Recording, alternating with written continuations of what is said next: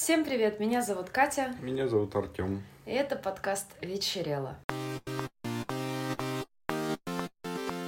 Я сегодня решила немножечко украсть твой ветер и рассказать о страшной теории, что грибы — это представители инопланетной цивилизации. Это какая-то штука, которую я никогда не слышала так же, как, допустим, про плоскую землю. Ну, ну я слышал. Ну, наверное, все-таки число сторонников на порядок меньше, да. но тусовка есть. Мне эту тему подкинула моя подруга Юля. Если ты нас слушаешь, то пламенный тебе привет и спасибо, я добралась. Все-таки до того, чтобы покопаться и выяснить, что же там случилось.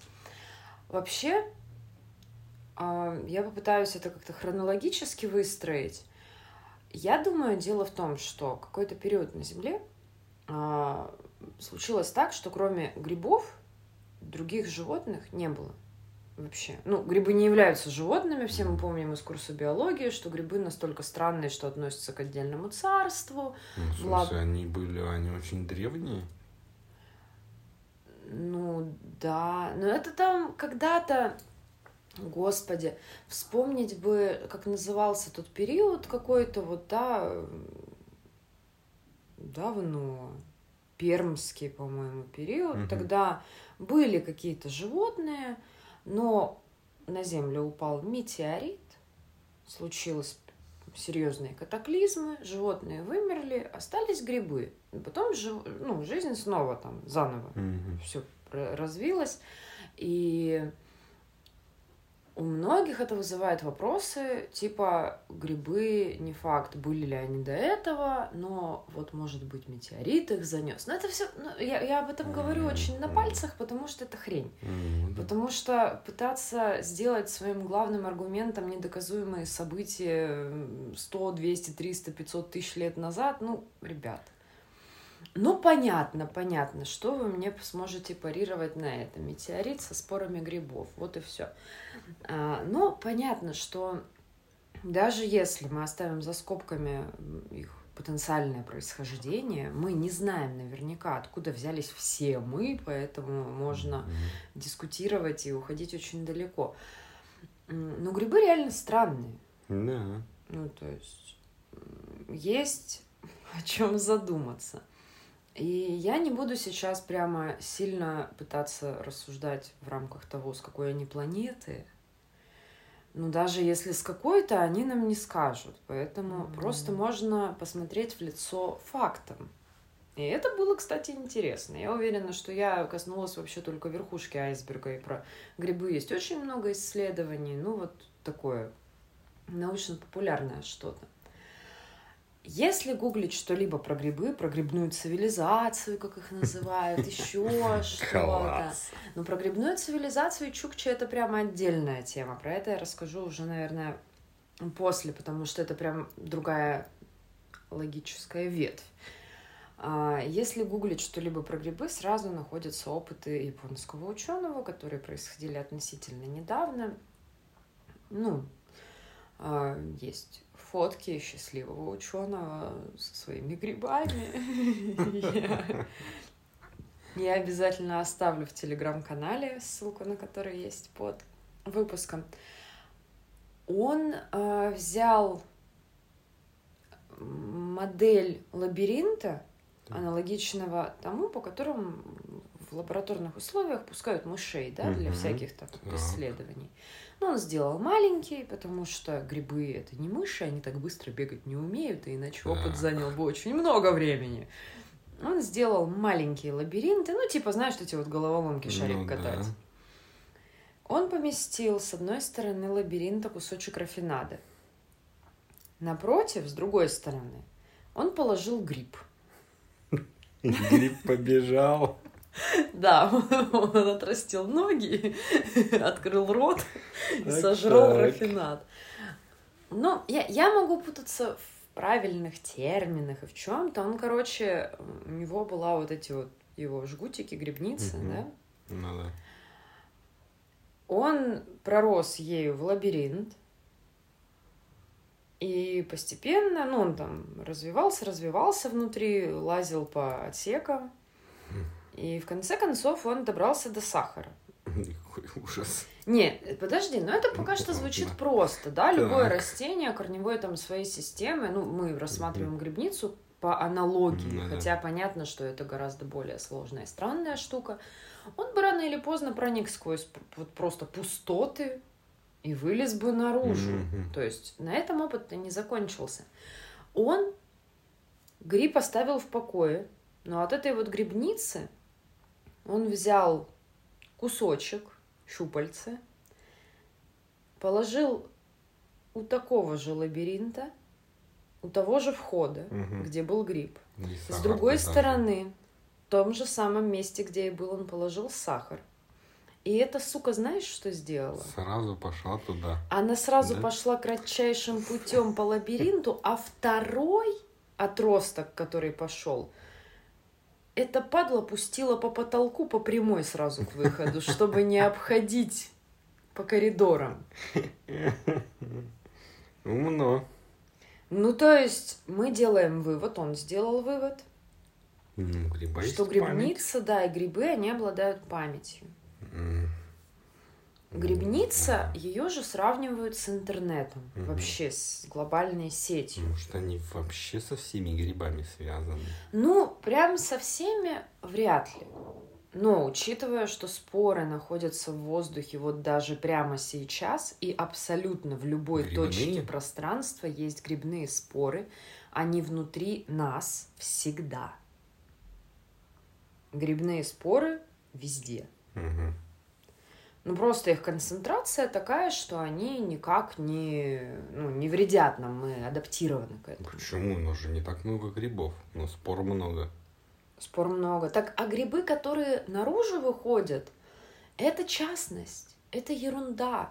Они это делают для того, чтобы эм, у грибницы был на почве слой перегноя. Мгм. То есть грибы, они же работают как санитары леса. Они поедают трупы мертвых животных, Мгм. трупы мертвых животных, молодец. А, всякие трухлявые деревья. Ага. А, причем они же это делают экстракорпорально, то есть они их там обмазывают своими спорами, оно типа как бы гниет, п- проходит в почву, и они таким образом питаются этим. И почему грибы после дождя? Опять же, я читала об этом только сегодня. а, Мои научные познания еще не укоренились, поэтому, возможно, я иногда буду говорить немножко фигню, но я надеюсь, что наши слушатели ничего об этом не знают и не заметят. Теперь заметят. Черт. После дождя с верхних слоев почвы вымывается вот этот вот слой перегноя. Мгм. И грибница такая. Так, блядь. И выгоняет грибы наружу, чтобы они Они подготовили ей новое. Ужас. То есть грибница главнее самих грибов, которые Ага. вверху. Я не знал. И как бы вот, вот масса вопросов насчет того, что они... Ну, без них экология накроется. Почище пчел. Мгм. Потому что они все уничтожают Да. лишнее. Да, ну, типа, Мгм. ни одно животное, какие бы там ни были падальщики, кто-то еще, они же уничтожают вообще все подряд. Мгм. И органику, и такую органику, которую животные не будут жрать. А есть грибы, которые уничтожают пластик. Есть грибы, которые питаются радиацией. Класс. В Чернобыльской А- АЭС были обнаружены прям внутри вот этих всех резервуаров грибы росли, впитывали которые, это, ну, да. которым кайф. Мгм. А, Они же умные, и они могут программировать. Мы потихонечку, да, приближаемся к мухоморам и трипам, но они это делают... Ну, люди — это же частность. Ну да. Они, ну, было бы странно, если бы они ориентировались только на людей. Хотя, так если что мы... они могут программировать? Ну, есть же знаменитые муравьи-зомби, на которых попадают споры грибов. Я что-то такое слышал. и- Они заставляют муравья залезть на дерево повыше и замереть, зафиксироваться там, потом из него прорастают грибы, разбрасывают на большое расстояние споры, а он как бы зомби. Мгм. То есть это вот ну, такой мелкий пример того, как они могут программировать живое существо. Но если мы вернемся к э, космической теории, к инопланетной, Мгм. то я бы не исключала того, что грибы а, дают вот эти все галлюциногенные и прочие психоделические эффекты человеку, потому что у него есть план именно относительно человека. Ну, а же если лиса поест мухомор, ну, она не будет, во-первых, конечно, запихнуть, если она ж тоже, наверное, как-то Трепанет? Ну, видишь, тут же еще фишка в том, что мы э, нервная система развита Ну да. по-другому, поэтому м, мне кажется, это некорректно сравнивать. еще же такая фигня, что в грибах мало калорий. Что Ну. такое калории Вообще? Калории это энергия солнца. Солнце. Ну, типа вот что-то росло из земли каким-то образом, ну, опосредованно там. И вот его типа напитало солнышко. Мгм. То есть травинка выросла быстро, калорий мало. Пшеница росла долго, там формировалась издалека, долго солнышко грело, калорий много. Опять же, я сейчас это очень-очень на пальцах, наверняка это супер упрощенная история. Ну, Но это как бы завязано на солнце. И всякие штуки, в которых много калорий, они более мощные, сильные, в них много энергии. Те, в которых мало калорий, они вяленькие. Мгм. В грибах калорий мало, но они сумасшедшие абсолютно, они прорастают сквозь бетон, асфальт, Ну да, им пробиваются же не везде. нужно вообще ничего, они ж могут... Вот, получается, что ничего. они... Я это к чему, вот эту всю ересь про солнце? Что они представляют из себя уникальный источник энергии, который ни с чем нельзя сравнить. То есть вот других таких нет. Они работают по какому-то принципу, который человек пока не до конца уловил. Черпают энергию из другой параллельной вселенной. Хорошая теория. Надо найти форум фанатов грибов и завести там новую ветку. Не довести, а добавиться к существующей, я уверен. А, я думала, ты сейчас скажешь, что читал. Ладно. Нет, я не читал, но я уверен, что есть такая теория уже. Ну, возможно, но не стоит себя недооценивать. Да. Сейчас где-то проводятся, ну, на Западе, в США, что ли, э, исследования. Из грибов пытаются сделать новый источник энергии, Мгм.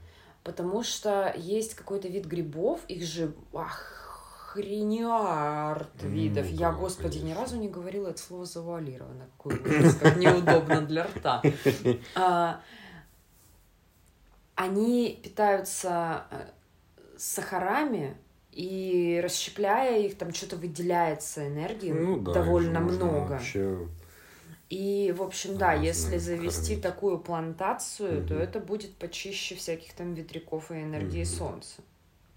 Ну, пока это все как бы в стадии разработки, но тем не менее есть надежда, что когда-нибудь что-то да придумается. ну, если вдруг смог накроет все или солнце погаснет, будем на грибах жить. Ну да, да, это как минимум интересная тема. Насчет грибной цивилизации вообще, откуда это пошло? Окей, как бы метеорит запустил, но а, какое-то время назад, в середине там, прошлого века, что ли, на Чукотке нашли наскальные рисунки, петроглифы. И там были нарисованы, ну, выбиты на камне люди, похожие на грибы, или грибы, похожие на людей. То есть я опять же вставлю картинку, там у них такая шляпка, Ну да. а, руки, иногда ноги, а иногда что-то похожее на ножку гриба, то есть такое соединенное, ну типа там разные были. Причем они датируются середины первого тысячелетия нашей эры, а последние уже более свеженькие. Неплохо. Причем Что, тогда, в то время, особо-то тепло да было всегда, по-моему. Ты насчет того, что там могут водиться грибы? Да. Ну, они там наверняка есть. Не, грибы там есть, дело не в этом. А, в принципе же на, в наскальной живописи зафиксировали что-то важное. А, То есть, окей, там много оленей, много там еще каких-то штук, а тут люди-грибы. Ну, да. Это не вызвало массу тебе. вопросов, да. Мгм. Плюс э, тогда на Чукотке металла вообще не водилось, они сами его не, никак не добывали, не производили, не плавили.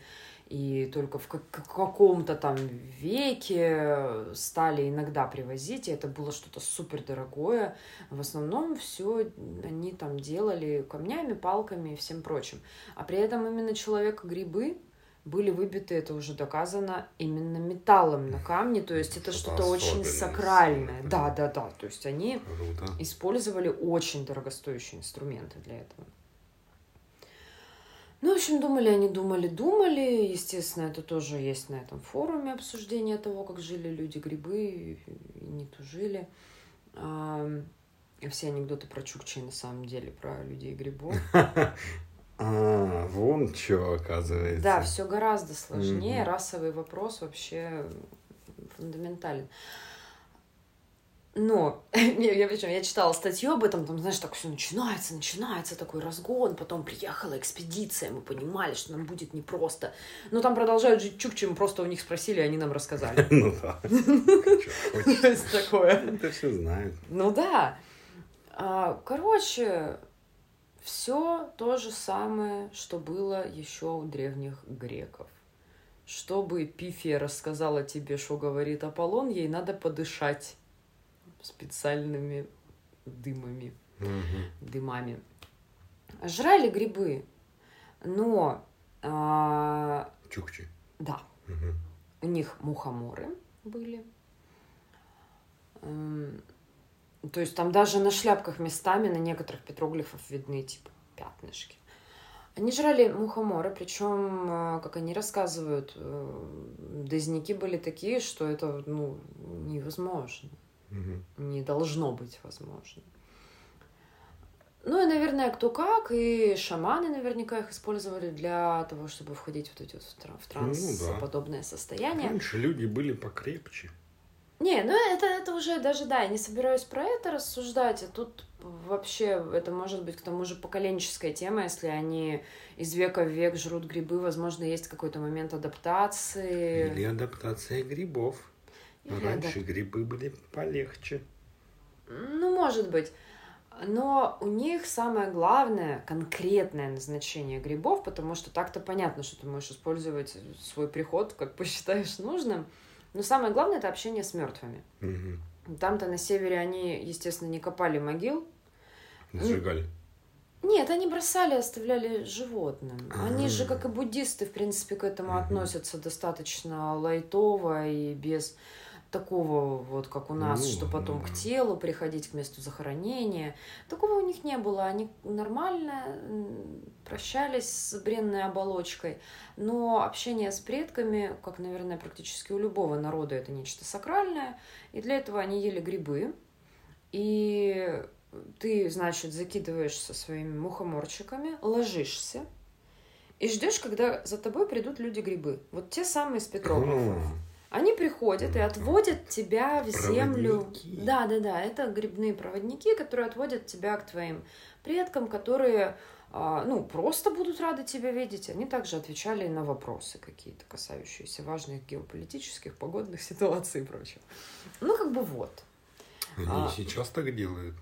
Слушай, ну мне кажется, если да, то они исследователям не спалились. Ну, Они уже ну не да. идиоты.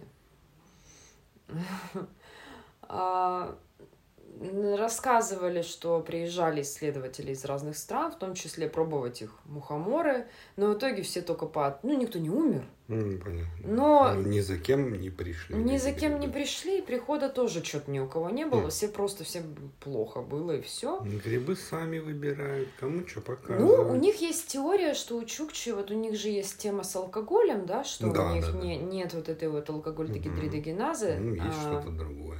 Но есть теория, они пока не исследовали Мгм. это, как бы в, мо- в моей статье об этом ничего не было, но автор предположил, что, возможно, действительно они как-то могут э, грибы расщеплять и Ну, понятно, да. По-другому как-то. по-своему. Плюс они же грибы использовали за неимением альтернатив, ну, грибы, всякие там травы, ягоды, как лекарства в том числе.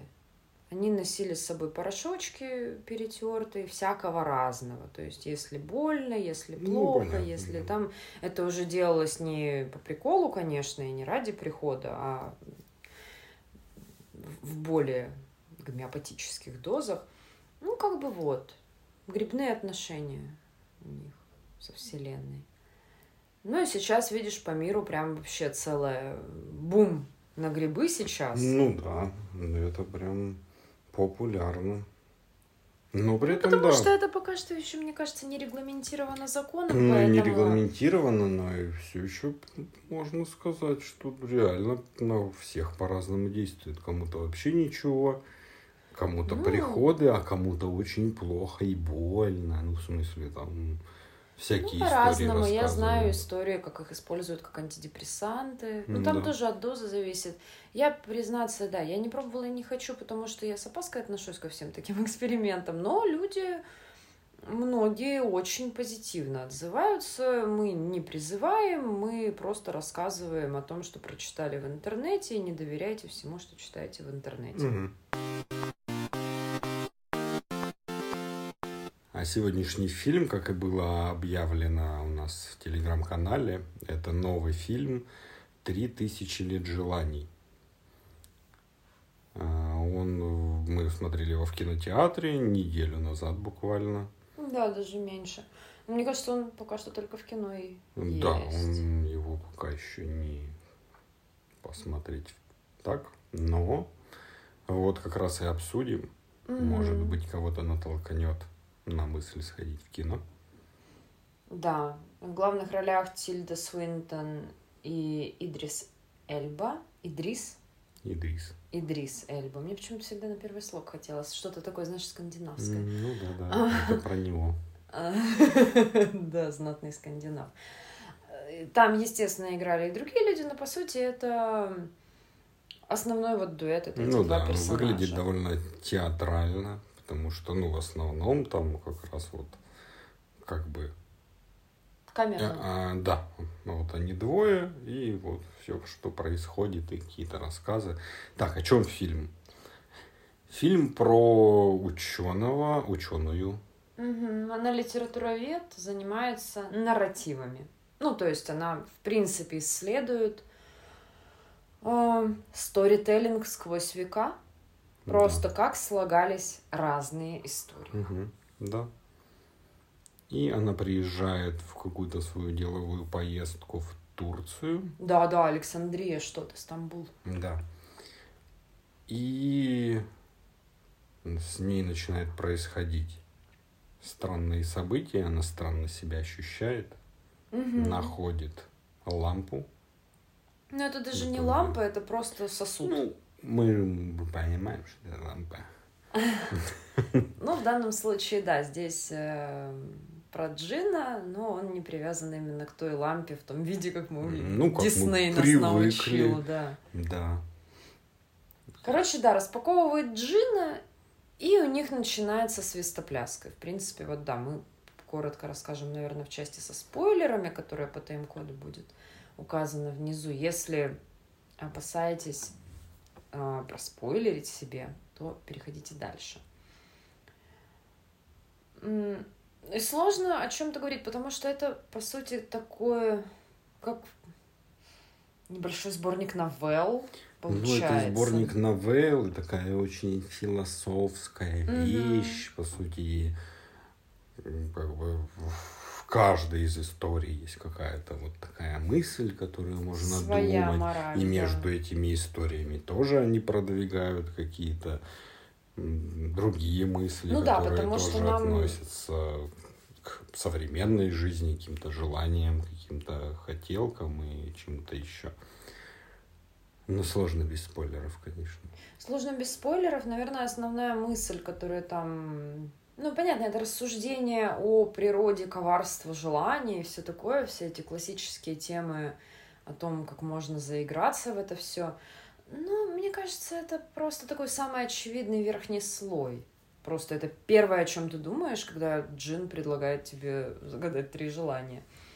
А здесь про одиночество человеческое. В данном случае Джин представляет собой квинтэссенцию одиночества, потому что он бывал заключен на тысячелетия, а джины не спят, и он при этом не бесчувственное какое-то хтоническое создание, которое абсолютно лишено всех резонов, которые присущи человеку. А он также переживает, страдает и любит. Ну да, он очень человечный, не просто какая-то магическая штука, которая просто сделает твои желания и все. И свалит. Да. Да, он в данном случае действительно очень-очень э, откликаются его истории, его мысли. И главная героиня, которая играет Тильду Свинтон, она сама себе буквально с первых же мгновений фильма э, отрекомендовала себя как человека, который сознательно выбрал одиночество в своей жизни. И во многом про это, про человеческие взаимоотношения, и про то, как все это сложно.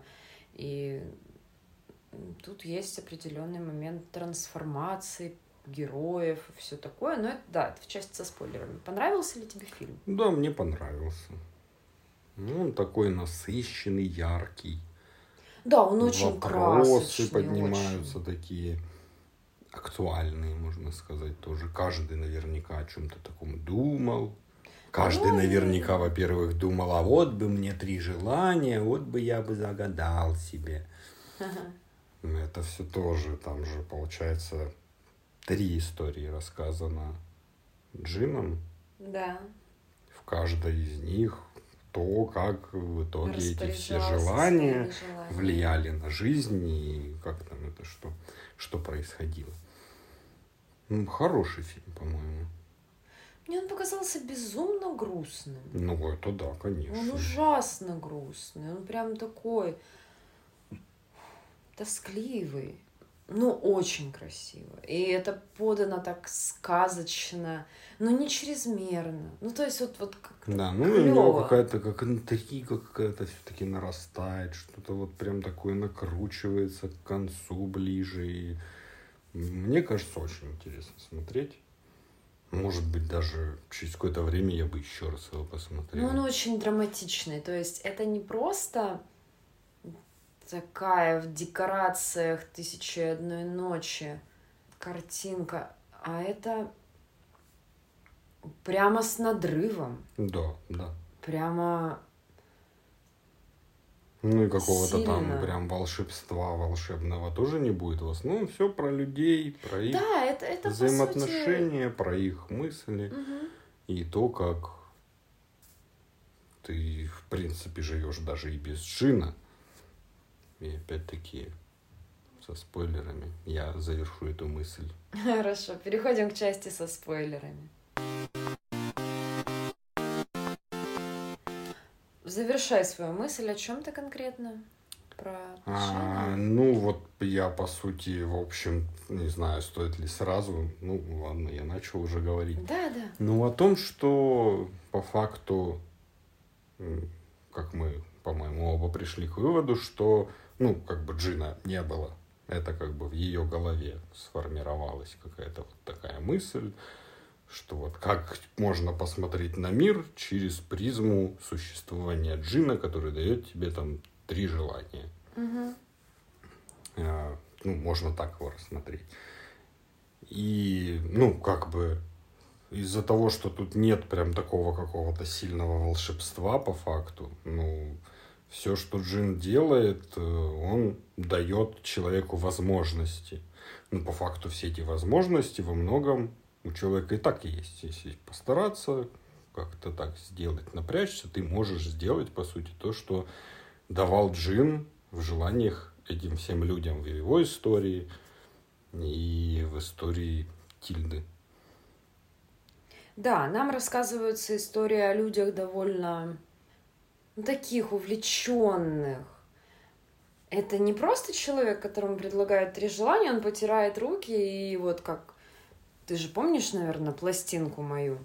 Которую? про Алладина. У меня э, с детства сохранилась грампластинка э, про Алладина.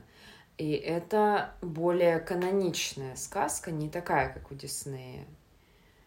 Хочешь, чтобы я разрушил город или построил дворец?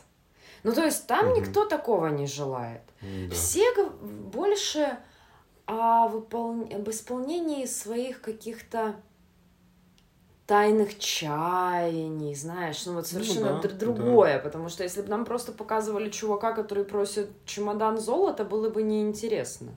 Да, Здесь конечно. совершенно другое. Ну, в общем-то, сам Джин и настаивает, что а, он просит не просто загадывать желание, ну, типа, угу, не знаю, да.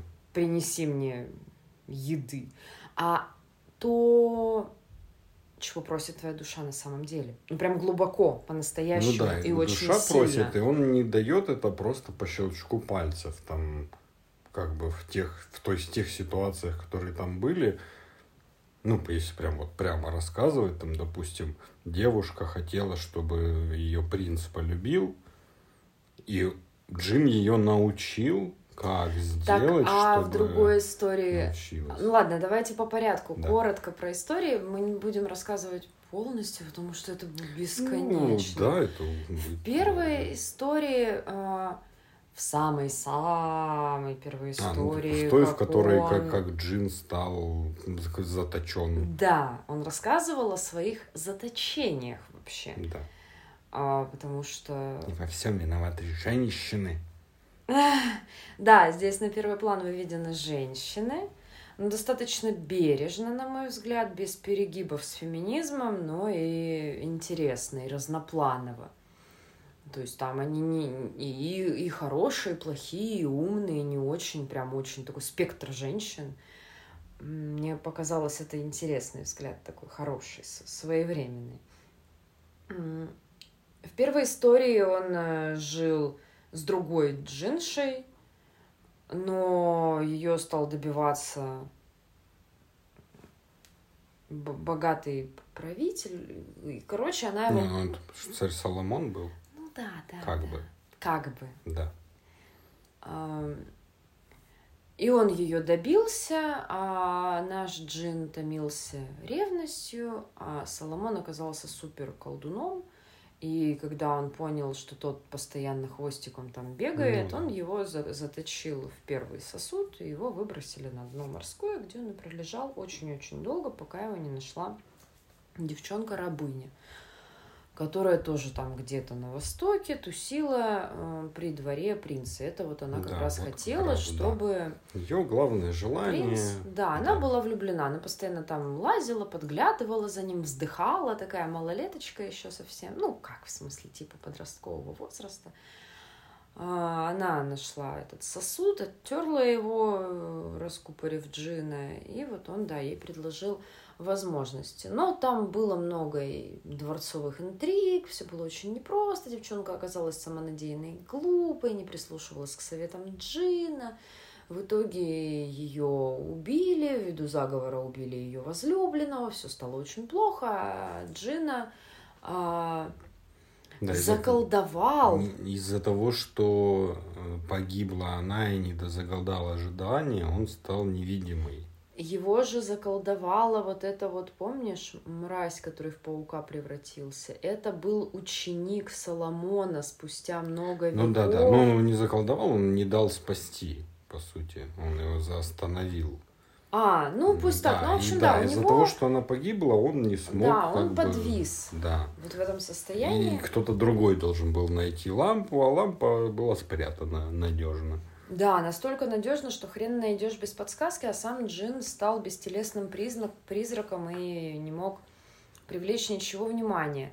И так он тусил долго-долго, там сто лет, по-моему, он говорил, эм, пока не родился в очередном каком-то поколении э, наследник престола, мальчик, который почему-то как-то ощущал присутствие Джина. Да, он был э, далеким потомком вот той первой его принцессы, с которой он тусил до того, как стал заточен. Да, он, короче, в нем была какая-то капля джинской да, крови, он поэтому как-то он... там мельком заметил что-то, и Джин смог привлечь его внимание. Да, но ему не дали довести дело до конца, и он какое-то время наблюдал. Нам, по сути, просто вот рассказывают историю, как э, он стал правителем вместо почившего, я так понимаю, отца, еще будучи совсем ребенком, там, в 9 или в 10 да, лет. Да, да. У него был брат, ну, такой там что-то пошло не так, винтиков не хватало. В итоге мамка его гиперопекала, просто заперла в комнате а, и сказала, правитель... на тебе фрукты и гури, до да, свидания. Да, да, и закрыла его в мягкой комнате. Ну, по сути, нам так и говорят. Не, ну, там это все гипертрофировано показано, но если по Ну, как бы это же отсылка к комнатам мягким в психбольнице. Да, понятно, естественно. Ну, там просто там еще все, все эти ну, телеги да, да. про плоть и да, прочее. Да, да.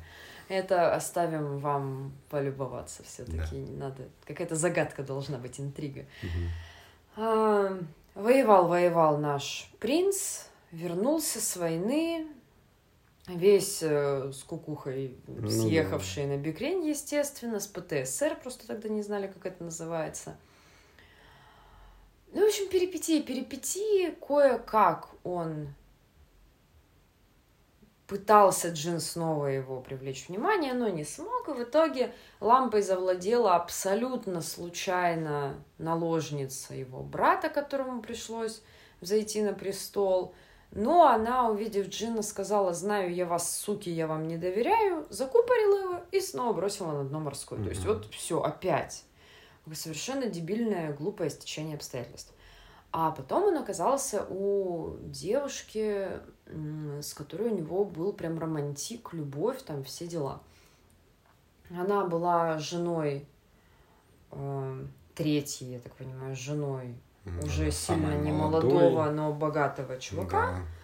А она сидела по сути, заточенная в своей комнате. Ну как, я подозреваю, она могла ходить, ну там, ну по двору дома погулять. Ну, особо некуда ходить. Да, естественно, какие у тебя возможности? Никаких. Но она была очень умная, любознательная. Да, прям изобретательница. Да, да, там с отсылками. Но при этом не образованная абсолютно. Да, но гениальная вот каким-то таким природным образом, да. там с отсылками к Леонардо да Винчи, все дела. И вот э, то, о чем ты начинал да, вот говорить, хотел, когда да, она загадала, что она хочет обладать знаниями всего мира. Она была безумно жадная до знаний. Ну, в моем воображении он щелкает пальцами, mm. она все знает. Нет, он ей все книжки мира принес. Да, он, она просто училась. А он поставлял ей неограниченно источники знаний, которых она да, была лишена ну, в этой вот комнате. как раз да. очень хорошая мысль, что не жди какого-то волшебства или щелчка, иди книжку читай, будешь умным. Если хочешь быть умным.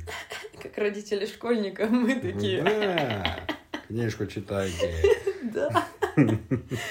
Ну, в общем, это действительно любопытно, потому что а, когда речь идет о джинах или о чем-то таком, конечно, ты не штудирование книг себе воображаешь, да. а именно по мановению что-то. Ну и там трагически зак- закончилась история, и вот он оказался снова заключен в сосуде, который в итоге нашла героиня Тильды Суинтона. Она как э, прошаренная женщина, которая читала много сказок и уже поняла, в чем да. там подвох, она категорически отказывалась что-либо загадывать. Ну, потому что всем понятно, что всегда будут последствия, если что-то да. по мановению Все это не так просто. Произойдет. Но в итоге они долго общались, эм, и она пожелала, чтобы они полюбили друг друга. Ну, на максималках так, как не могут люди. Вот что-то такое прям. И окей, это случилось, и они приехали в Лондон, ее родной. И там начала происходить с Джином определенная метаморфоза, потому что как существо сказочное и древнее, он не мог справляться с современным миром, переполненным ну, да. потоки информации, волнами, звуков, всего, да. излучениями, Wi-Fi, радио, все дела. В общем, он начал медленно умирать, сходить с ума. И она его отпустила. Ну, она пожелала. То есть прям такой тоже классический грустный хэппи -энд. И он к ней иногда возвращался, все дела. Такое прям как... Там такой финал немножечко в духе того, как Винни-Пух с Кристофером Робином уходят в закат. Прям такое что-то прям очень-очень... Жили они долго и счастливо, умерли в один день. А что, о чем мы говорили, что его на самом деле не было, дело в том, что а, она в самом а, начале своего разговора с Джином рассказывала ему, как когда она была маленькой, у нее был вымышленный друг, она жила в пансионе для девочек, она была очень одинокая, интровертная, ни с кем толком не дружила, она себе выдумала друга, который всегда сопровождал ее очень долгие годы, она писала о нем книгу, а, записывала, ну, как такой дневник, где все-все-все о нем рассказывала. И вот в конце нам показывают, как она делает точно такую же книгу про Джина. Ну, я это сочла толстым намеком на то, что, в принципе, это все, да, были ее размышления. Потому что, несмотря на ее разговор о выбранном одиночестве, у нас есть э, пара таких небольших э, реминесценций на тему того, что муж у нее был, и что-то там не сложилось у них с ребенком, с ее беременностью, и вот как-то вот так вот они расстались. Это буквально пара штрихов, но можно себе навоображать несколько ну, наиболее популярных сценариев, э, бла-бла-бла. И она, получается, выбрала путь наименьшего сопротивления, чем мучить себя, снова и снова рисковать и терзать свое сердце, она выбрала книги. Просто нет. Зачем? Слишком больно. Ну, то есть это понятная, но такая несколько малодушная стратегия. И в данном случае Джин... Это все очень грустно. Это очень грустно, потому что его тоже не было. А так хотелось бы представить, что случилось сказка. И это стареющая уже женщина, Тильда прекрасна, но тем не менее, обрела что-то окрыляющее. Но нет! Это ужасно, серьезно, это, без, это душераздирающе. Ну да, как и в жизни бывает. Да, да, да, я понимаю. Это такой хэппи-энд понарошку. Хэппи-энд для бедных? Не, хэппи-энд для бедных это где-то в Рязани. Где грибы с глазами. А моя сегодняшняя тема, я о ней думал уже какое-то время, и вот наконец занялся вопросом. Да ты мне про это рассказывал еще, когда мы только познакомились. Да, я постоянно об этом вспоминаю, время. но теперь, ну это же какое-то время. Какое-то. Вот. Синдром мужской раздражительности или мужские критические дни. Именно критические дни, не ПМС? Ну, ну, ПМС же привязан к менструальному Синдром. синдрому. Ну, это предменструальный. Ну, ладно, Ну, хорошо. вот как бы, естественно, все это называют и мужскими месячными, и ПМС, и другими всякими сокращениями. Но мы можем это называть месячными, если это также привязано к месяцу. Цикличность. Я вот сейчас э, об этом расскажу. Давай. Ну просто нам нужно определиться тогда с терминологией. Расскажи, и мы придумаем. Вот я и не смог. Может, ты сможешь дать. Ну, Во-первых, я задался вопросом, почему критические дни. Почему так наз... да. Почему так вуалируют слово менструация? Да. И я не нашел каких-то официальных, ну, знаешь, Википедия, там, вот тебе поэтому, поэтому. Есть множество сайтов, где люди задают вопросы, получают множество ответов. Mail.ru? Тип того, и очень много других, и там они это все обсуждают. Критические. Ну да, интересно, да. что там такое критическое? ну, потому что вот организм так плохо, что он Да как плохо, что каждый месяц. там такие Перегрузки. Ага. Да, ну, как бы, ну, это при этом словосочетание довольно общее и не пугающее.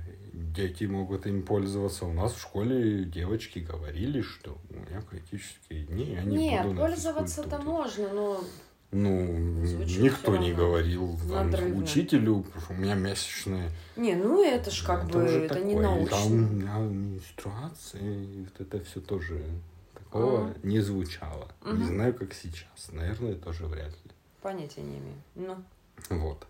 Но было забавно сразу натыкаться на всякие описания, потому что, ну, как бы начинается все, что, естественно, все статьи, что вот у женщин там вот это, вот это, вот это, м-м, да. немножко ликбеза. Да. У мужчин изменения гормонального фона тоже бывают, но без внешних проявлений в виде отторжения слизистой выстилки матки по причине ее отсутствия. Да ну нет, быть не может. И множество таких пометок, что, ну, как бы это как бы такие дни, но ну, почти. Но ты все еще не Ну, женщина, ну, не мат- забывай ну, ну, не забываем, что матки у них нет. Лошары. Да. Я, по сути, наткнулся на несколько теорий, Мгм. и две из них абсолютно друг другу противоречат. Ну Вот, а одно из последних исследований, ну, оно такое вот как раз это то третье, которое отдельное стоит, шведские ученые исследовали сон мужчин и женщин, и взяли огромное людей, Мгм. следили за их сном и увидели, что мужчин в- как бы меняется качество сна циклически. И привязано оно к лунным циклам. Ну все это месячные. Ну, там же месяц. Нет, ну ежемесячно лунные циклы каждые 28 дней. Все, до свидания, расходимся. Месячные. У меня другая теория. Ладно. У женщин такого нет. Ну, не связано с Луной. Ну, связано с личными предпочтениями, так сказать. Ну, у нас другие, знаете Да. ли, фишки. Да. Мужчина вот э, там на растущей луне происходит низкий... Может, потому что вы все немножечко оборотни? Да, я вот как раз об этом. Серьезно? Мужчины оборотни, поэтому так. Женщины Это с Венерой, а теория. мужчины оборотни. Да. Разобрались. Свинеры.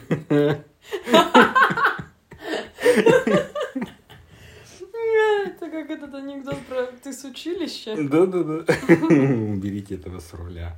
Да, ой, боже, мы расчехлили анекдоты, боже, боже. Сразу несколько пошутили. Тихо, прибереги. Другая теория на Первом канале в том числе была озвучена. Я нашел статью на сайте Первого канала. И там психолог говорит, что синдром мужской раздражительности, ну, это как раз вот такое словосочетание, которое как бы Ну, относительно пытается, устойчивое. да, устойчиво и заменяет, как бы не привязываясь к матке, всю эту тему. Синдром мужской раздражительности – это упакованная в полиэтилен агрессия. Но это связано не с луной, а с тестостероном, когда он расходуется выше нормы.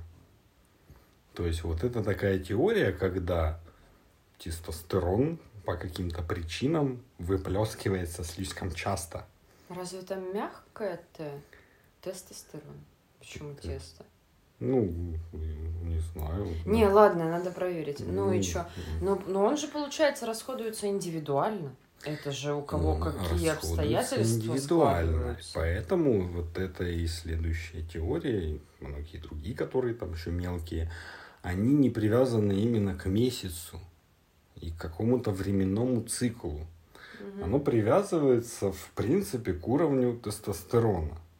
И если вот в этой части как бы расходуется выше нормы, я вообще не очень себе это представляю, в смысле расходуется тестостерон, да, ну, как бы уходит в организм. А как он расходится? Ну вот, ну, в смысле, усваивается организмом, его там становится меньше, наверное, еще как-то. Либо слишком много. И вот есть несколько теорий, что мужские, вот этот синдром мужской настигает, появляется. Есть теория, что этот синдром возникает из-за того, что тестостерона слишком много. Так, много или мало? Что ж такое? В одной части слушателей считается, что когда его слишком много, он возникает. В другой, когда слишком мало. есть еще одна А теория. может быть и которая- тогда, и тогда. Может быть вообще всегда. Просто не бесите этому- мужчину. Да. Выводу я пришел, когда почитал признаки Мгм. синдрома. Постоянная усталость, депрессия, безразличие ко всему, нервозность, растерянность, угрюмость. Это Просто звучит как когда- синдром хронической усталости или что-то Ну, такое. практически да. Когда ты... Но это вне гендерно. Это вне гендерно, но они привязывают это к уровню тестостерона, который, ну, как правило, мужчины вообще не очень в курсе, какой у них уровень тестостерона. И по факту все эти теории завязаны на том, что у тебя может быть этот синдром в любой день. В любое время. Может постоянно быть. Может чуть-чуть быть. А, то есть ты бы предпочел все-таки приложение, которое предупреждает тебя, что твои критические дни Конечно. начнутся в ближайшие Да. несколько там. Мгм. Другая теория говорит о том, что существует так называемый день X. Так. Потому что вот этот синдром длится один день. В какой-то период. Я вот так и не понял, о чем они говорят, что есть вот день Бойся в дня. некий период. Когда ты чувствуешь вот эти все Тебе усталость. нужно в там, вот какую-то ложу вот. вступить, чтобы тебе раскрыли все факты. Возможно. Но я склоняюсь к вот последнему, который Давай. есть. Тестостерон у мужчин с возрастом уменьшается. Мгм. По средним после 30 лет на 2% в год. Мгм. И вот эта теория говорит о том, что ну, такой как бы синдром наступает после 30 и идет всю жизнь до конца. Старость Просто, называется. да, да, как бы. Ну, мы придумали интересное словосочетание, чтобы быть поближе к женщинам. Особенными. А, а, Ну, а что, у вас есть, а у нас нет? Это что такое? Почему? Слушай, я готова поделиться. Кому надо, забирайте. Вот, и что с годами, как бы, это там усугубляется, и Ну, уже и там там кризисы среднего возраста. 40-летние, это, это же все тоже на гормонах завязано. Ну, все завязано на естественно. гормонах. Ну, ну и психология, все, тут все вместе же. Да. И по факту есть огромное количество каких-то теорий, кто-то что-то исследовал, кто-то пытался разобраться, но полностью неизвестно, существует ли конкретно такой синдром в принципе. Ну, либо просто так удобно Ли- называть да, что-то. просто вот уровень гормонов у тебя падает, ты грустный. Ну, так он у всех весёлый. падает постепенно. Да, ну, мужчин же это же завязано еще на сексе, завязано там, на работе, на сне, на всяком таком выработка тестостеронов. Там ты мало спишь, у тебя мало тестостерона. Ой, слушай, работаешь, когда у женщин всё. перестает работать репродуктивная система, у тебя становятся хрупкие кости, и ты резко старее умирай, тебе говорит организм. До свидания. Вот как называешь этот синдром? Я называю этот синдром несправедливостью. Синдром несправедливости. Ну и еще одна теория очень такая душевная. Потому что, ну, говорят же, что когда женщины живут вместе, их циклы синхронизируются. Да. И когда мужчина живет с женщиной, как бы его циклы настроения и в том числе в какой-то мере гормонов могут якобы синхронизироваться с месячными. И когда тебе плохо, мне тоже должно быть плохо. Потому что мы вместе. Это so sweet. Ты замечал что-нибудь подобное? М, Давай вести дневник сказать. Может быть, настроения. можно на это как-то обратить Да внимание. просто я тебя задалбываю, когда мне плохо, и все. Мне кажется, причина только в Может, этом. и. Вот и Ну, работает тут же еще вообще вот этот список очень интересный. Я как только начал работать на работе, я сразу почувствовал синдром И что-то все не проходит, и раздраженного мужчины, где тебе и усталость, и депрессия, и все такое. Вот. Что ты думаешь, есть ли у мужчин такое? Замечала ли ты, что когда поднимается луна, со мной что-то? Нет. Нет, я не очень в это верю. Видишь как? Э, С одной стороны, я не проводила опросы. Возможно, я просто чего-то не знаю. А с другой стороны, и это примерно с той же, что и с первой, Многие мужчины не очень внимательны к своим состояниям и эмоциям. Женщины гораздо больше внимания уделяют Есть подобным такое, вещам. да. Поэтому наверняка многие мужчины ну, просто не смогут ответить тебе на вопрос насчет своих состояний, а тем более их цикличности или чего-то такого. Это мы такие проснулись, прислушайся. Как у тебя внутри, дорогая? А мне кажется, далеко не каждый мужчина даже примерно что-то такое делает, хотя бы иногда. Это нужен какой-то внутренний процесс и какой-то толчок, чтобы ты Да, начал искать свою конечно. внутреннюю богиню и общаться с ней. Да. Всем рекомендую. Вот. Поэтому мне кажется, уже этого достаточно, чтобы поставить в тупик всех исследователей, потому что я хз. Да. Да я мужикам не до того. Что ты, ты на что смотришь? С утра пошел пахать поле, вечером свиней кормить. И какие там еще синдромы у тебя? Ну так-то да. У нас тут на селе депрессовать-то некогда. Да. В общем, не замечала я ничего конкретного. Ну, есть еще такие движения за мужские права. Ну, не прямо вот конкретно они. Но есть ряд мужчин, которые просто хотят, чтобы у них тоже были такие дни, которые, когда их надо не трогать, они такие раздраженные и вообще все не нравится и они недовольны. И вот в очередной раз вспоминается фильм «Как во всем виноват енот». О, да, Погуглите. Во всем виноват енот. да. Мы... Нас будет настолько сильно бомбить, если мы продолжим о нем говорить, что просто сами погуглите и разберитесь с этим дерьмом. Да, стоит. Ну, а на этом мы будем заканчивать. Спасибо, Пока. что послушали. Да, это была Катя. И Артем, Всем пока. пока.